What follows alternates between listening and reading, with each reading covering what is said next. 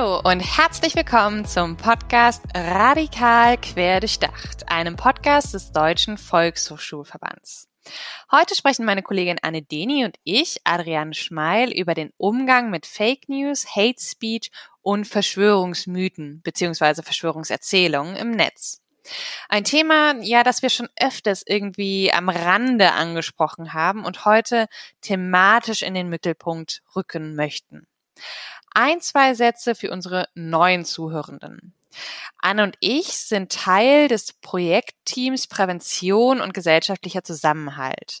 Das Projekt ist angesiedelt in der Zentralstelle für politische Jugendbildung des DVVs. In unserem Podcast Radikal quer durchdacht sprechen wir zu zweit über Fragestellungen der primären Präventionsarbeit oder laden Fachkräfte aus der Präventionslandschaft und den Volkshochschulen ein. Wenn ihr euch generell zum Thema Medienkompetenz im Kontext der Präventionsarbeit informieren möchtet, können wir euch auch die Folgen 8, 9 und 10 unseres Podcasts empfehlen. Wir sprechen hier über das Kurskonzept Wer hat das letzte Wort im Netz haben Nava Zarabian von der Bildungsstätte Anne Frank zu Besuch und Florian Borns von den digitalen Helden berichtet aus der Projektarbeit. Alle Informationen zu unserem Podcast und zu unseren Konzepten, auch zum Kurskonzept Wer hat das letzte Wort im Netz, findet ihr auf unserer Homepage. Alle Links zur Folge packen wir euch natürlich gerne in die Show Notes. Falls ihr Kontakt mit uns aufnehmen wollt, schreibt uns eine Mail an pgz.dvv-vrs.de unter dem Stichwort PGZ Podcast. In der heutigen Folge geht es also um den Umgang mit Fake News, Hate Speech und Verschwörungsmythen bzw. Verschwörungserzählungen. Uns begegnet diese Thematik im beruflichen, aber auch im privaten Alltag derzeit ständig. Besonders in dieser pandemischen Lage sind wir auf richtige Informationen angewiesen, um die aktuelle Situation umfassend einschätzen zu können. Doch bevor wir auf neue Studien oder Handlungsempfehlungen für die Praxis eingehen, lasst uns mit den Begriffsdefinitionen starten. Fangen wir mit der Bezeichnung Fake News an. Was verstehen wir hierunter? Fake News sind gezielt verbreitete Desinformationen, um die öffentliche Meinungsbildung zu beeinflussen. Vor allem das Internet, allen voran die sozialen Netzwerke, werden dazu genutzt, um Fake News zu verbreiten. Wir können Fake News also nicht einfach mit dem Wort Falschnachrichten übersetzen. Das Wort Falschnachrichten suggeriert, dass Recherchefehler unabsichtlich entstanden sind. Es sind auch keine satirisch gemeinten Falschnachrichten. Wir erinnern uns vermutlich noch daran, wie oft der ehemalige US-amerikanische Präsident Donald Trump von Fake News gesprochen hat. Donald Trump hat auf diese Weise die Arbeit von Journalistinnen, Medieninstituten und Sendern diskreditiert. Hier in Deutschland oder im deutschen Sprachgebrauch können wir das mit dem Begriff Lügenpresse vergleichen. Dieser Begriff wird von rechten Gruppierungen verwendet. Der Begriff Fake News wird hier absichtlich falsch eingesetzt, wobei die Verantwortlichen dabei selber zu Desinformationen beitragen. Kurz und knapp, Fake News bezeichnen gezielt verbreitete Desinformationen. Anknüpfen möchten wir mit dem Begriff Hate Speech. Was ist hierunter zu verstehen? Eine eindeutige Definition von Hate Speech zu formulieren ist gar nicht so einfach. Insgesamt kann man den Begriff zu verletzendem Online-Verhalten hinzuzählen, wie etwa auch Cybermobbing oder Shitstorm. Hate Speech ist kein wissenschaftlicher Begriff und je nach Definition können verschiedene Schwerpunkte gesetzt werden. Für unsere heutige Folge würde ich mich gerne auf eine Erläuterung von Raul Krauthausen beziehen. Für ihn ist Hate Speech, Zitat, der sprachlich ausgedrückte Hass gegenüber einer Personengruppe oder Einzelperson wegen ihrer Zugehörigkeit zu einer Personengruppe. Zitat Ende. Die Grenzen zum Beispiel zu Cybermobbing sind oft fließend. Hate Speech ist aber als ein eigenes Phänomen zu betrachten, da sich Hate Speech durch eine generelle gruppenbezogene Menschenfeindlichkeit abhebt.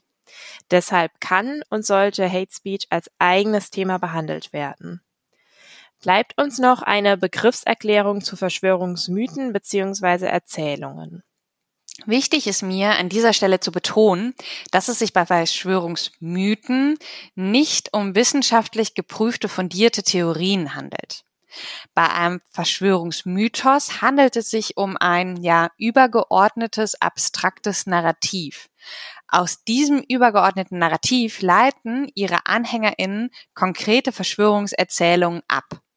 Wer sich näher mit dieser ja, Unterscheidung auseinandersetzen möchte, der bzw. dem kann ich die Politikstunde der Bundeszentrale für politische Bildung mit Pia Lamberti empfehlen.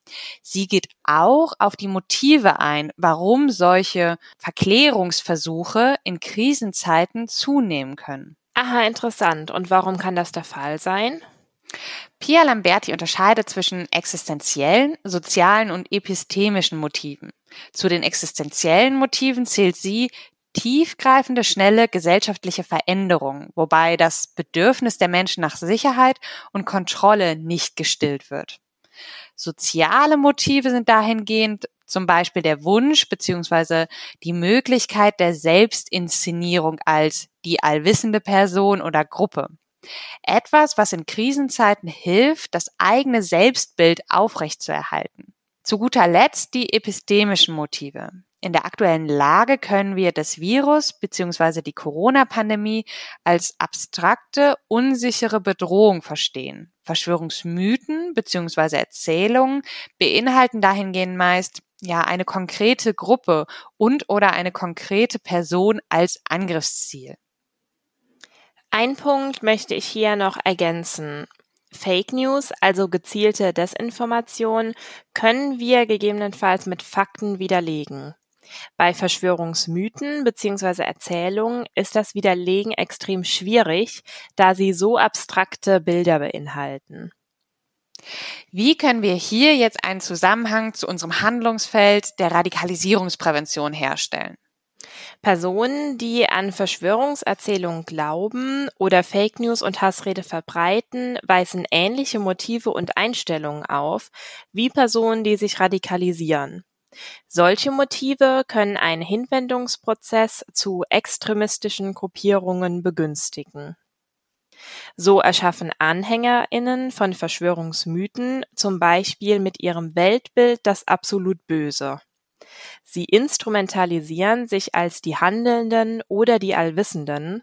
Solche Selbstwahrnehmungen finden wir auch unter den AnhängerInnen extremistischer Gruppierungen.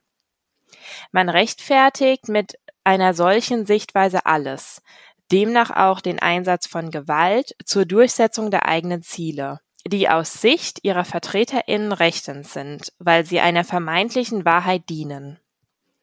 In der angesprochenen Politikstunde mit Pia Lamberti spricht sie von Verschwörungsmythen bzw. Erzählungen als Radikalisierungsbeschleuniger.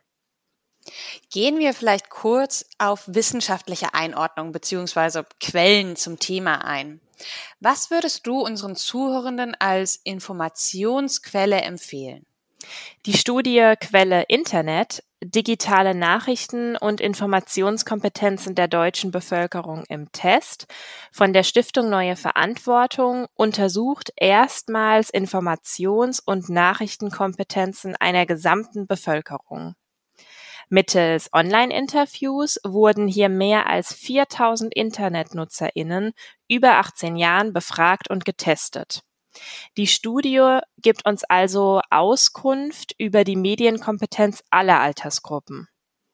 Insgesamt schnitten die Befragten der Studie Quelle Internet beim Test nicht gut ab.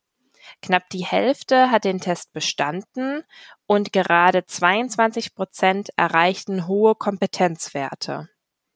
Die WissenschaftlerInnen fassen es so zusammen. Je jünger, desto kompetenter. Dies hängt allerdings auch mit dem Bildungsgrad zusammen, da insbesondere die Befragten mit einem höheren Bildungsgrad mehr Nachrichtenkompetenz aufweisen. Auf der Seite zu den Studienergebnissen gibt es auch einen ja, digitalen Nachrichtentest. Wie gut bist du im Umgang mit Nachrichten im Internet? Hier könnt ihr eure Kompetenz selbst testen. Gerne weisen wir euch auch auf das Projekt Cosmo Covid-19 Snapshot Monitoring hin. Ziel des Projekts ist es, wiederholt einen Einblick zu erhalten, wie die Bevölkerung die Corona-Pandemie wahrnimmt, quasi ein ja, Abbild der psychologischen Lage zu geben. Ihr findet hier Einschätzungen zum Thema Risikowahrnehmung und Sorgen oder auch Belastung und psychologische Ressourcen in der Bevölkerung. Die Informationen sind wirklich ziemlich umfangreich.